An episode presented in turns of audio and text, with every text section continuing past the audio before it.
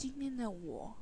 想感谢的是我一个姑姑，就是谢谢她让我在她那边工作，然后谢谢她教会，就是她教会了我很多东西，就是快乐啊，嗯、很简单的一件事情，我觉得我我还是很感谢她，因为我我这个人，嗯、不常。就是常常脸就是臭臭的，然后讲话就是随便啊什么的。可是我自从去他公司上班之后，我觉得，嗯、